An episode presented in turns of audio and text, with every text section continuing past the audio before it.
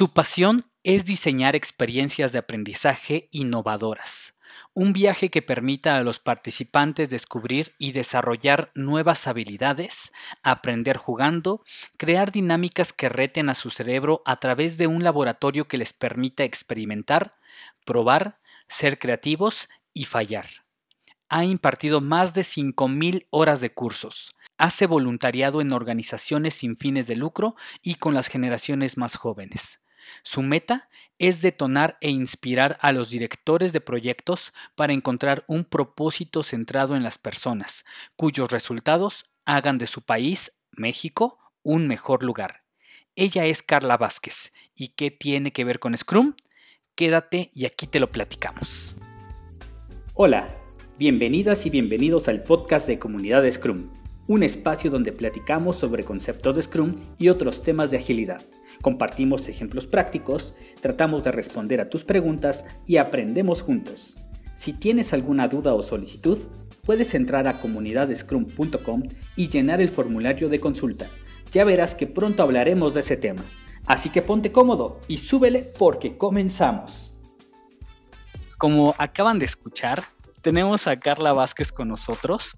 Yo la conocí porque eh, ella da talleres, da cursos de estructuras liberadoras. Yo no sabía nada de eso. Bueno, apenas hace poquito, ¿no? Pero algo que me gusta de ti, Carla, es que siempre estás dispuesta a compartir conocimiento. Es algo que agradezco y creo que muchas personas también te reconocen. Pero bueno, aquí lo importante es lo que tú vienes a compartirnos.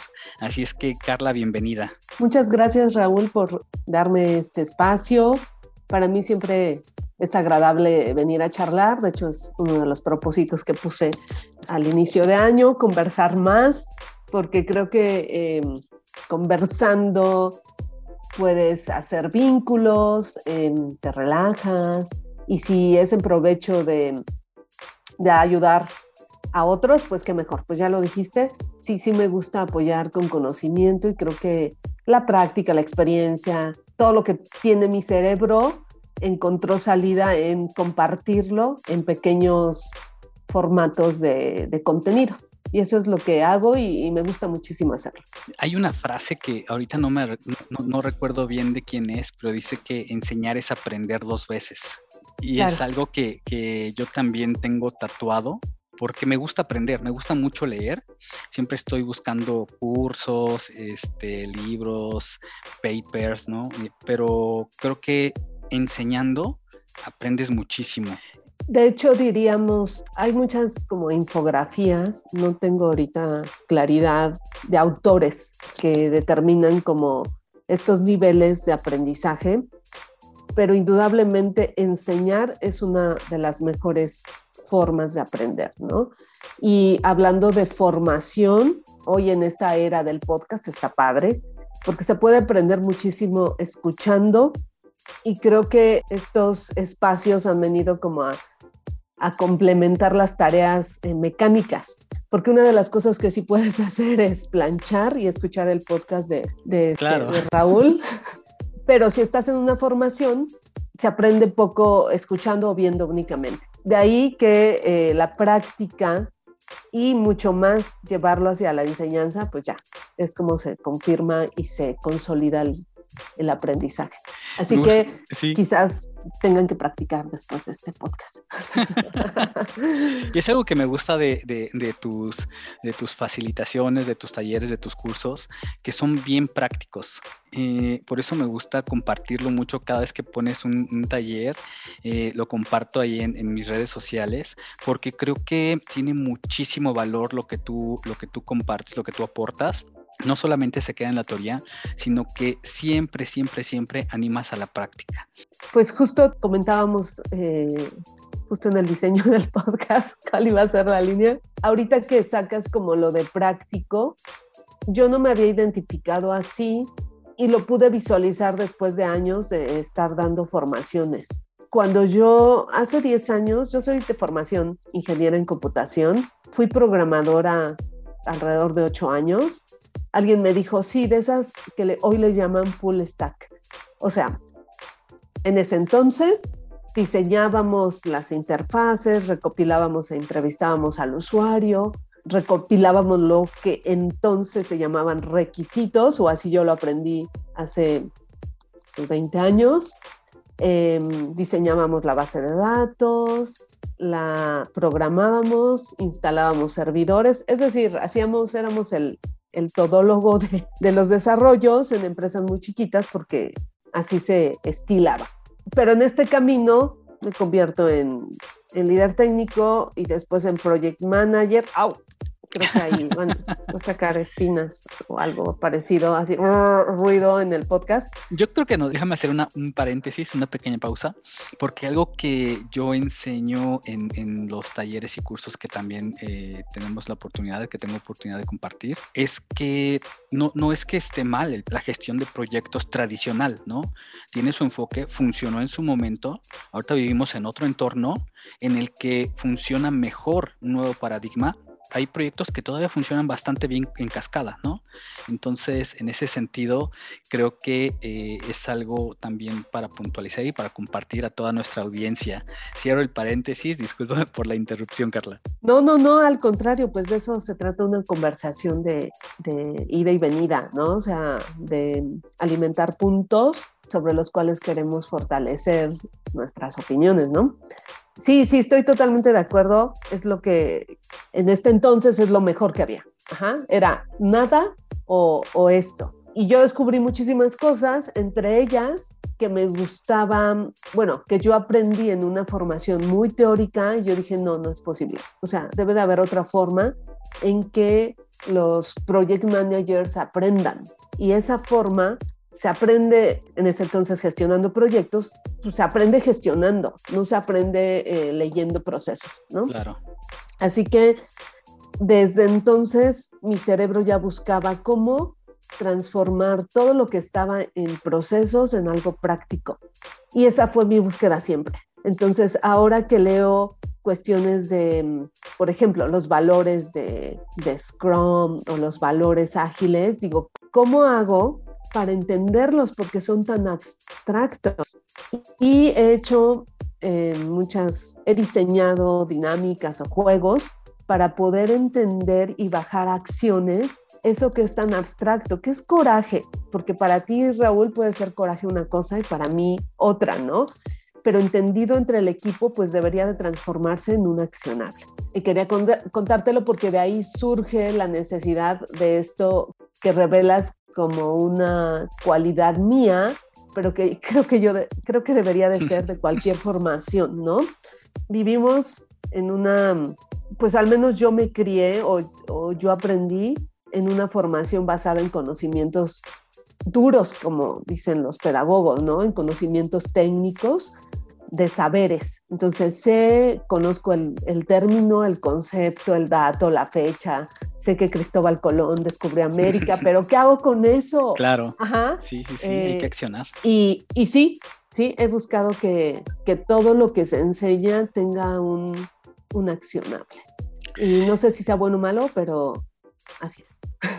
Sí, yo creo que no es eh, cuestión de si es bueno o malo, en el sentido no de un juicio de valor, sino más bien de que el conocimiento, cómo lo aplicas, ¿no? Hay memes, videos, ¿no? Eh, ahora que, que, fue toda esta formación en línea, donde dice los enfermeros que estudiaron en línea o este, oh. los dentistas que estudiaron en línea, ¿no? Y que no pudieron llevar a la práctica lo que estaban aprendiendo. Que bueno, eh, obviamente es una manera eh, sarcástica y con humor de, llevar un extremo, ¿no? Hacia, hacia este humor, pero... Sí, pero me encanta el ejemplo, me encanta porque mm, es más visible en estas áreas que buscan o donde no está involucrado únicamente una máquina, eh, alguien que programa y que pues si la riegas es bueno, bueno, o sea, no pasó a mayores, ¿no? Se detuvo toda la operación del banco. Algo Nada así. más. Nada más. Sino que tiene que ver con seres humanos, ¿no? Y mi ejemplo pues fue extremo, ¿no? Porque sí, sí pasa. Por supuesto que pasan cosas, pero quizás no lo ves de forma inmediata cuando te equivocas con, con el paciente que tienes enfrente. Eh, y eso me recuerda una anécdota que cuando estaba eligiendo qué carrera, que iba a estudiar, y, y yo lo elegí desde la secundaria, eh, mi mamá decía, qué bueno que elegiste esta carrera, porque si te equivocas, eh, al menos la computadora pues la vas a poder reparar, pero a un ser humano no, porque ya es, eh, mi mamá trabajó mucho tiempo como enfermera y entonces tiene como mucho, mucho, mucho anécdotas de negligencia, ¿no? Y, indudablemente el error humano, pues ahí está, ¿no? Pero ella decía, está bien, hija, porque nunca vas a echar a perder a un ser humano o algo así. en, el, en el podcast, cuando hago la presentación del podcast, digo algo así como medio curioso, o algo que no tiene nada que ver con Scrum, y lanzo una pregunta, ¿no? Una pregunta retórica. ¿Qué tiene que ver todo esto con Scrum? Quédate y te lo cuento. Y mira, eh, creo que eh, nos has compartido todas las bases para poder entrar al tema no solamente de Scrum, sino de, la, de la agilidad que es pues de lo que hablamos en este podcast. Quiero retomar algunos puntos, el tema de la facilitación, el tema de la carrera que elegiste, pero también algo muy importante, que son las personas, el enfoque en las personas quería como empezar a redondear todo, todo esto, eh, unirlo todo, porque pues sí, ¿no? Trabajamos con personas y aunque no, no, no operamos dentro de ellas, eh, en, un nivel físico, ¿no? En su cuerpo, pero como líderes, como em, como parte de un equipo, como facilitadores, como mentores, como maestros, como guías, por supuesto que podemos también equivocarnos y podemos eh, eh, lastimar a las personas, podemos dañarlas, pero no solo eso, ¿no? Esa es la parte negativa, todo riesgo tiene su parte positiva y negativa, ¿no? Entonces, en la parte positiva también podemos ayudarles a alcanzar sus objetivos, a que logren un bienestar, eh, con todo esto que, que, podemos compartir. Y es aquí donde me gustaría que nos platicaras qué es lo que haces, esto que te apasiona. Para empezar, ¿por qué, por qué te decidiste por la facilitación después de, después de trabajar eh, en la gestión de proyectos? ¿Fuiste programadora también? ¿Comentaste? ¿Programaste? Sí, sí, pues la razón primordial hablando de personas es que con todo y que en algún tiempo em, utilizamos, no me acuerdo si es un marco o una metodología, Extreme Programming, este, trabajamos en pares, con todo y eso, yo no me, yo tenía la necesidad de comunicarme más con humanos que con las computadoras. Esa es la principal razón. Y entonces cuando programaba, algún día estaba algún día me tocó estar en una sala de dirección programando, porque ahí nos metían a los programadores, y al lado estaba la, sala de juntas. Entonces yo veía cómo em, dibujaban en un pizarrón y tenían debates y se reían o se enojaban y yo decía, ay, wow, yo quiero estar ahí, ya de estar aquí solo con la computadora. Y de ahí fue como pide y se te dará, dice por ahí una frase, y fue así como tuve mi primer trabajo como project manager y de ahí descubrí alguna vez eh, impartiendo clases de esto mismo, ya llevaba yo como otros ocho años siendo project manager, que eh, todos mis colaboradores, mis colegas necesitaban más herramientas. Y es ahí cuando inicio como, como instructora. Y, y el paso de instructora facilitadora, pues es una delgada línea descubro que una parte de impartir cursos en ese entonces fue un diplomado completo de gestión de proyectos, pasando por todos los procesos, muchos que todavía uso, herramientas que retomo pues para otros talleres como comunicación, análisis de riesgos, etcétera. Descubro que hay una delgada línea entre instruir y guiar a los equipos. Y es ahí cuando surge la facilitación. Instruir me encanta, pero he encontrado en, esta guía de equipos o en este rol que puedes ayudar mm, no mucho más, sino de igual forma, pero con una característica diferente, que es, en vez de que yo ponga en la mesa los conocimientos, yo hago o creo las herramientas y el ambiente necesario para que tú, el equipo, generen toda esa inteligencia, porque ya tienen esa inteligencia ahí. Y uno de los principios que, de los cuales habla estructura liberadoras es conocimiento local sobre el conocimiento global. No, no lo dije exactamente como viene al principio, o sea, porque si van ahorita y buscan, ah, Carla dijo que el conocimiento, no, no, no va a venir así, sino estoy hablando de, de forma genérica, es rescatar todo este conocimiento que tienen los equipos antes de llegar y imponer alguna idea que venga de fuera. Claro. Descubrir esto para mí, eh, pues me voló la cabeza y, y, sí me hizo mucho sentido. Dije, sí, de ahí viene, o sea, de ahí somos, porque este grupo de personas ya saben lo que requieren, solo necesitan, en la era de los coaches, solo necesitan a alguien que les permita, sin esa carga que traen de todo el trabajo del día a día, que les permita ordenar sus ideas. Y yo creo que el facilitador, a través de todos sus métodos, de la forma en que comunica, de la forma en que ordena las sesiones, permite ser un canal para los equipos, para que los equipos ordenen sus ideas, las estructuren y generen mejores acciones que lo que podrían ser sin esa ayuda que no necesariamente es, externa, sino puede ser alguien del propio equipo, pero que tiene un rol en ese momento de decir, a ver chicos, yo me salgo de aquí, o sea, ya no soy parte del problema, y entonces puedo ver a grosso modo desde afuera, no sé, es como salirte del problema y poner y poderlo apreciar y decir, ah, ya sé, ya sé cuál es el camino que tenemos que seguir para encontrar mejores soluciones.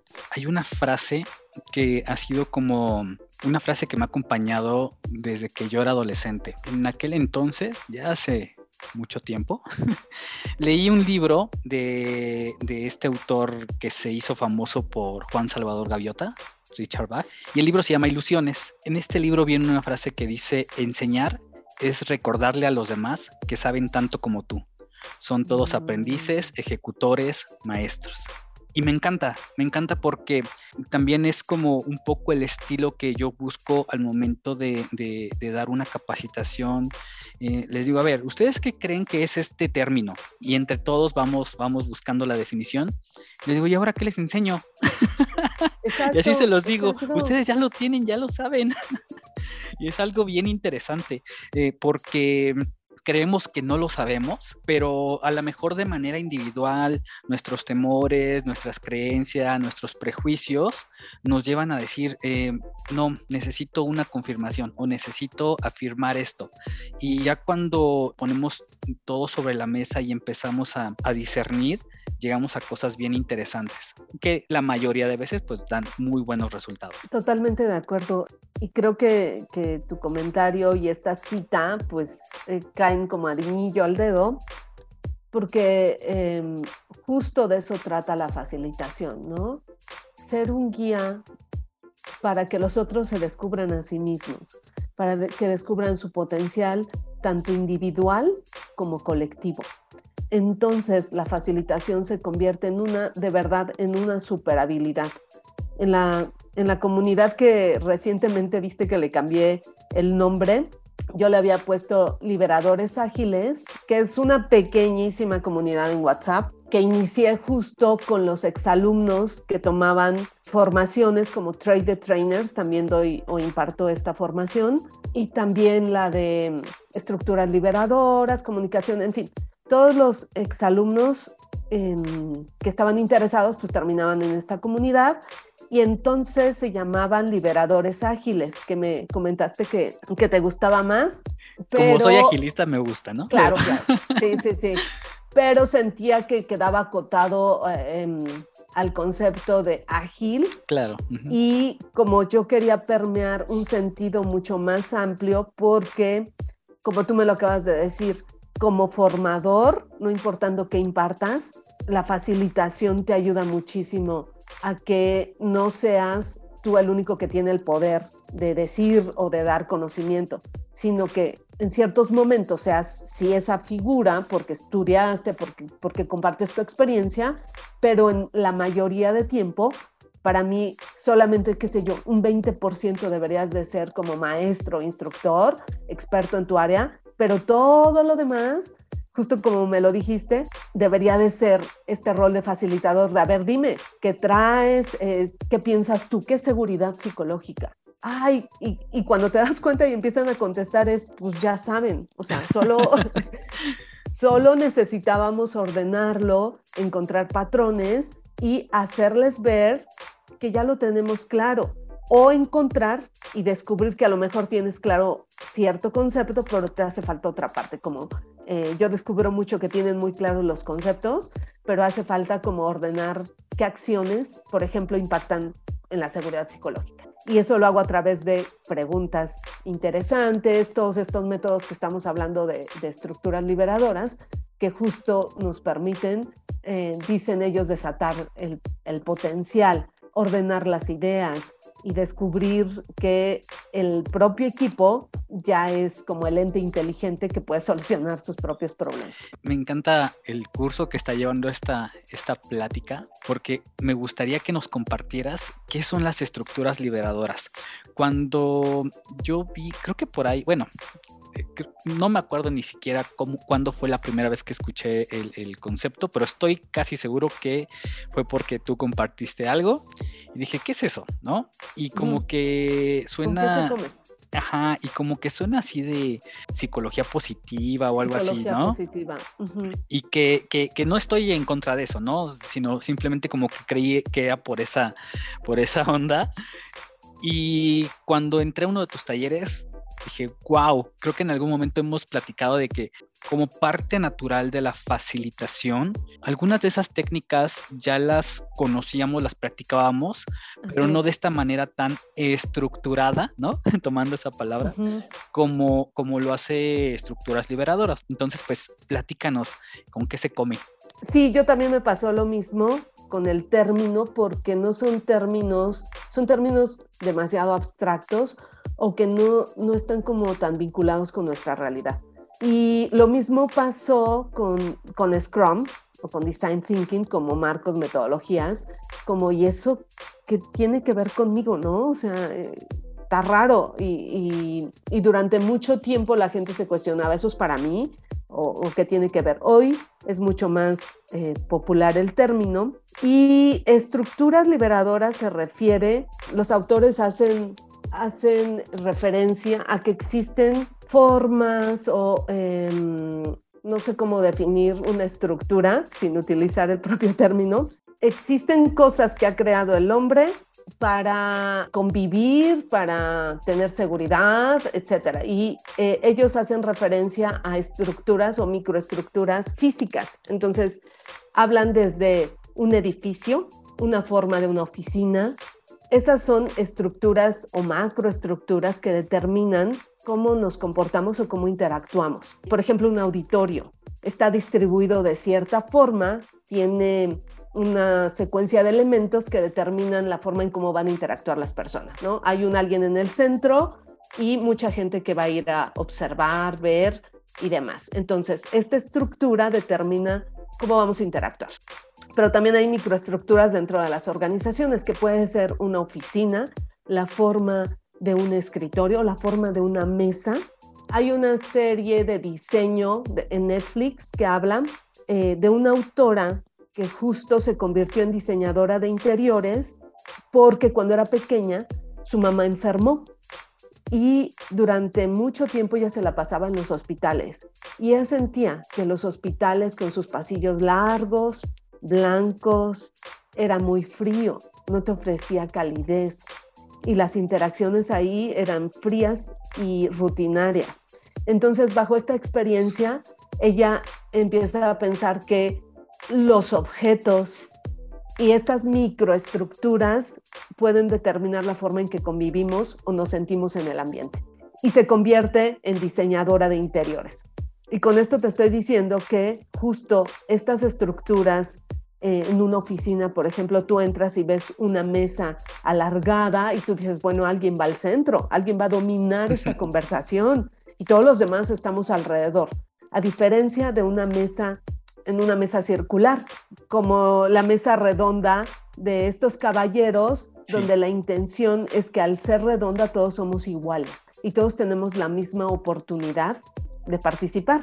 Entonces, en estas microestructuras físicas también hay microestructuras de interacción y así llamamos con estructuras liberadoras, porque la forma en cómo interactuamos y cómo determinamos esas reglas de participación determinan mucho lo que se va a obtener. Pues el objetivo es cambiar la forma en que interactuamos, eh, liberar el poder que se tiene de controlar una conversación, como lo sería una presentación, donde únicamente una persona es la que tiene los datos y todos los demás son oyentes. A lo mucho genera una sesión de preguntas y respuestas, pero ahí no hay un intercambio igualitario en cuestión de participación y únicamente la persona que está presentando eh, mantiene el control de toda la conversación.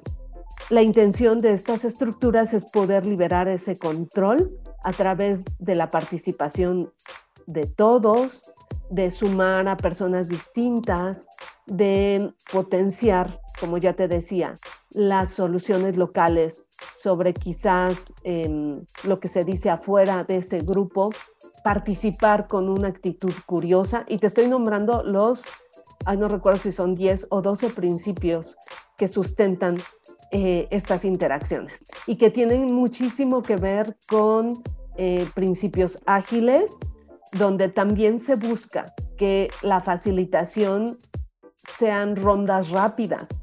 Usualmente o, en, las propias formaciones sale, bueno, pues es que después de tres sesiones de tres horas, no o sea, no estamos llegando a, a, grandes acuerdos. Y tú dices, tres sesiones de tres horas, cuando hay microestructuras que duran 15 minutos, así con cronómetro en mano, con el objetivo de hacer un ciclo rápido y poder obtener información de primera mano o una decisión de sí o no, o falló, pero no te tardaste dos horas o cinco sesiones de dos horas para llegar a un objetivo. También en ese sentido, el principio de fallar rápido y fallar barato en el sentido del tiempo aplica, aplica incluso en la facilitación y quisiera así de verdad poner énfasis en esto, porque aún me pasa que en las formaciones es, y si damos otra vuelta para clarificar, pero ya llevamos dos horas. Eh, entonces, la intención es que utilicemos estos, voy a dar la definición, by the book, estos métodos rápidos para generar soluciones a través de la interacción de grupos y que son fáciles de aprender porque hay algunos tan cortos que tienen cinco pasos.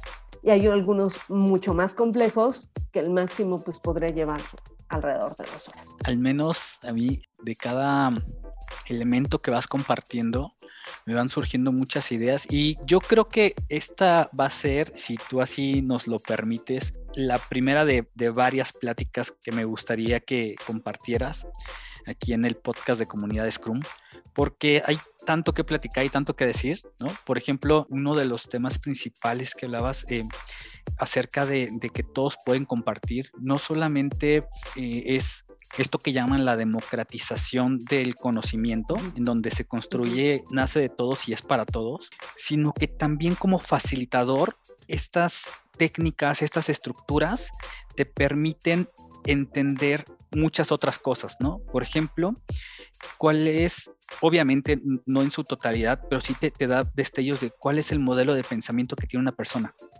qué está pasando por su mente en este momento. Si tiene algún, no sé, algún, algún conflicto que, en este momento no le permite participar de manera adecuada porque por las respuestas que va compartiendo, ¿no? Por ejemplo, hay, hay varias microestructuras, bueno, estructuras liberadoras que, a mí me encantan. Por ejemplo, una de ellas es eh. Y, y, me gusta mucho porque mm, respondes, puede decirse entre comillas sin pensar, obviamente lo piensas, ¿no? Pero esta rapidez nos permite conocer realmente qué es lo que está pensando una persona en este momento, ¿no? Sí, pues justo esto que mencionas puedo vincularlo con, con algo muy importante. Como facilitador te vuelves muy observador o tienes que serlo o es una habilidad que vas desarrollando mientras más facilitas para poder leer el ambiente y a las personas. Eso es como primera parte. Segundo, lo que te da esa información te permite saber si hay la suficiente seguridad psicológica para que igual este término es como, mm, ¿qué es eso de seguridad psicológica? Pero terminas deduciéndolo, ¿no? Y yo me he dado cuenta que cuando se los pregunto, pues lo tienen clarísimo, casi todo el mundo.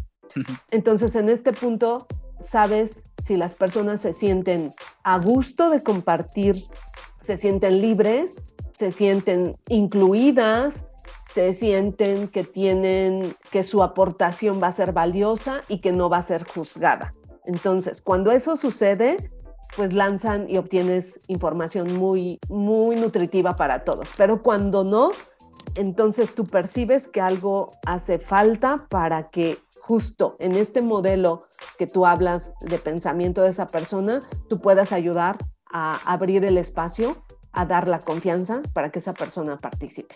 Bajo ese elemento es muy importante que tú puedas alcanzar a leer a las personas, pero no solamente eso, también hacer todo lo necesario para que el ambiente les permita este, participar de la forma adecuada. Y sí, nos volvemos un poco psicólogos al estar leyendo qué opinan, cómo lo opinan, qué tan profundo piensan, si hay un pensamiento crítico o si no lo hay y solamente estamos por las ramas y entonces utilizamos estas estructuras que nos ayudan. Y terminando este comentario respecto a lo que dices de Martí, cuando dices es tan rápido que parece que no piensas, justo al menos esta microestructura alude a que tú utilices la parte em, intuitiva más que la lógica. O sea, un poco la emocional al estar contestando, ¿qué esperas en este momento de esta sesión? Ay, pues rápidamente, pues yo divertirme y eso es lo que sale, divertirme, este, y pues resolver mis problemas. Y al no pensarlo, empiezas a conocer un poco más rápido a las personas, ¿no? Y son 15 minutos en los que te da muchísima información esta estructura porque pues puedes lanzar 15 frases que tienen que ver con cómo se sienten, qué esperan de la sesión, este, cómo estuvo su día, qué ven mal en el equipo. si ya desayunaste, yo esa pregunta que siempre les hago, ¿qué dejaste por estar aquí? ¿No? Y es una pregunta súper profunda que de forma inmediata no lo ves, pero cuando te lo haces dices, ¿qué dejé por estar aquí? Ah, pues darle desayunar a mi hija. ¿Será que lo que estoy haciendo en este momento sea tan importante como desayunar que me permita mejorar eso que estoy dejando de hacer? Incluso esa frase súper pequeñita, te, o sea, a mí me vuela la cabeza. Decir, wow, o sea, en este segundo acabo de reflexionar por qué es tan importante que yo preste atención al estar aquí, porque he dejado algo tan importante para mí, que esto debe ser tan importante que necesita toda mi energía y atención. O lo contrario, ¿no? También de decir, ok, creo que esto no es tan importante como ir estar con mi familia. Y es cuestión de prioridades también, ¿no? Así es, pero yo quisiera decir algo aquí. Si esto que dejaste no era, o más bien, si como tú dices, esto no era tan importante, entonces cierra y vete, porque toda tu energía no va a estar aquí. Exacto, sí, sí. Y le acabas de dar como al punto de, de, lo que posteé ayer respecto a la atención plena, que justo los facilitadores debemos buscar tener las herramientas para que la gente realmente esté presente. Vivimos en una era de multitarea de pedidos de Amazon, de, tamales o sonidos que, saltan, si todos estamos en casa, que saltan por ahí, de niños corriendo, de hijos, y eso es maravilloso, pero también eso es una distracción que no nos permite tener toda la energía presente en un solo momento y darle la importancia que requiere, ¿no? Y si no, pues cierra y vete. O sea, de verdad, estar disperso en, estas dos energías, pues ni, como dice el refrán, el que a muchos amos sirve, a uno le queda mal. Claro. y así pasa. En un taller de juegos, alguien preguntó, oye, ¿y cuándo sé que debo de, de, como facilitador, ¿no? De terminar el juego este, y pasar a lo siguiente. Dicen, en el punto en el que todos están divirtiéndose más. ¿Por qué? Porque los vas a dejar con ganas de seguir jugando. Y si te pasas un poquito más, pues a lo mejor ya empieza a ser monótono, aburrido, soso.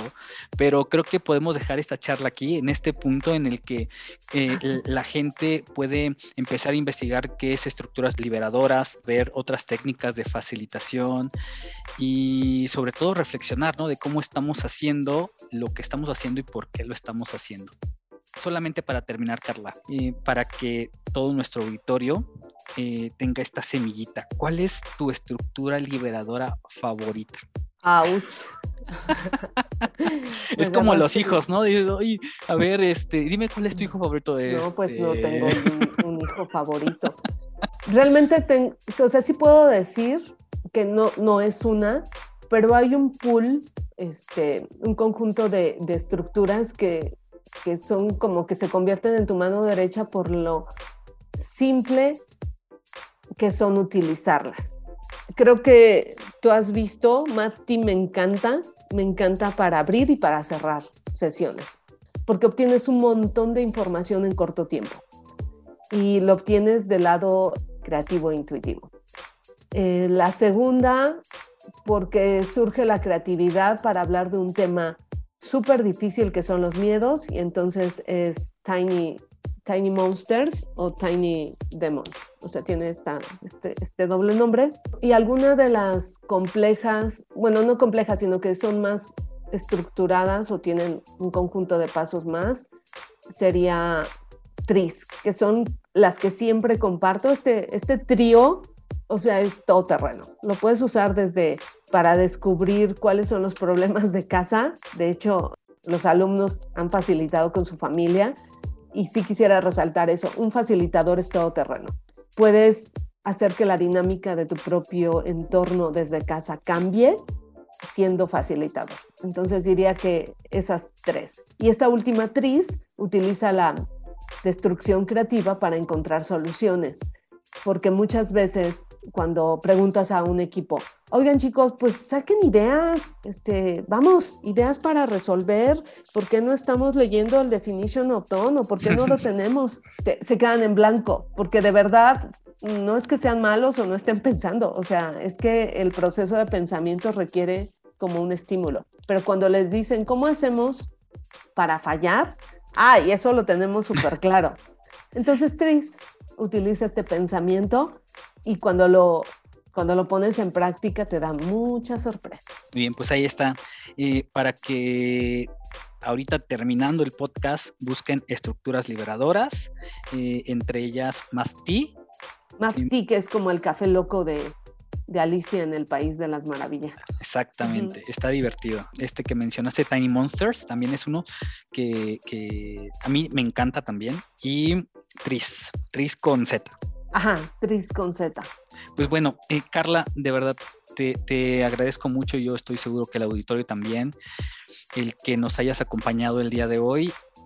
Quedan muchos temas pendientes, ojalá que podamos conversar en otro episodio, pero pues por este, por este momento em, hemos terminado esta charla. ¿Algo, ¿Algo más que quieras compartir antes de irnos? Pues que se arriesguen a descubrir esta nueva habilidad. Van a ver una diferencia radical en sus equipos, en los silencios eh, absolutos que hay a veces cuando em, los Scrum Master o los Agile Coach hacen preguntas y el equipo se queda así como solo oyes grillos. No me ha pasado, ¿eh? Eso, eso casi no pasa, Carla. No, no, este, al no, no, no en este planeta. Em, que se atrevan a, empezar a, utilizar esta cachucha, como decimos en México, este rol em, de facilitador para poder crear eh, un potencial diferente en, en sus equipos. Y pues los invito, por supuesto, a practicarlo. Yo tengo una formación muy completa y hablando de ese término que dijiste, eh, democratización, un día lo leí, democratizar la educación y una de las formas es hacer los costos accesibles pero sin bajar la calidad. Entonces esa es la intención de mi programa. Es uno de los únicos programas, no porque mi ego lo, lo, lo, lo eleve, sino porque mi búsqueda de necesito facilitar todas las estructuras y necesito que que todos lo conozcan, hice un experimento después de haber entrevistado a algunos usuarios que me decían, oye, pero usualmente conozco las estructuras básicas, ¿hay más? Entonces ellos decían, eh, me gustaría conocer todas las que casi no se facilitan. Entonces a partir de ahí nació este proyecto que donde es un programa donde se facilitan las 35 estructuras que existen. Y es a través de la práctica, por supuesto, porque no podría yo estar pregonando practicidad si no lo hiciera en, en el propio programa. Muy bien, pues ahí está, ahí está el reto. Atrévanse, conozcan más y por supuesto vamos a compartir el enlace a tu LinkedIn, pero también a este taller que nos comentas en la página de comunidadescrum.com para que por favor también busquen, se informen y que te puedan contactar también para pedir más informes. Carla, muchísimas gracias. Al contrario, Raúl, estuvo muy bueno sabadito por la mañana, una charla rica. Siempre conversar nutre. Muchísimas gracias por este espacio. La pasé súper bien. Muchísimas gracias, Carla. Bye. Gracias por acompañarnos hasta el último momento en este episodio del podcast de Comunidad Scrum.